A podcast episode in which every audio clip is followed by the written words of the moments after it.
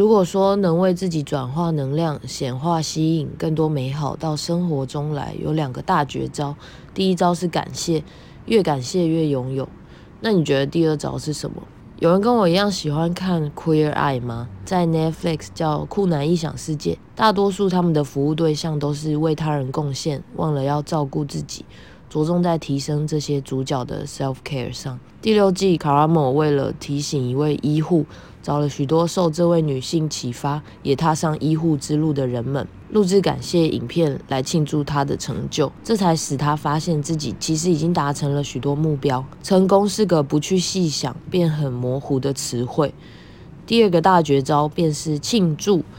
我们时时刻刻都值得庆祝，庆祝自己的每个一小步，这会为我们带来丰沛的前进能量。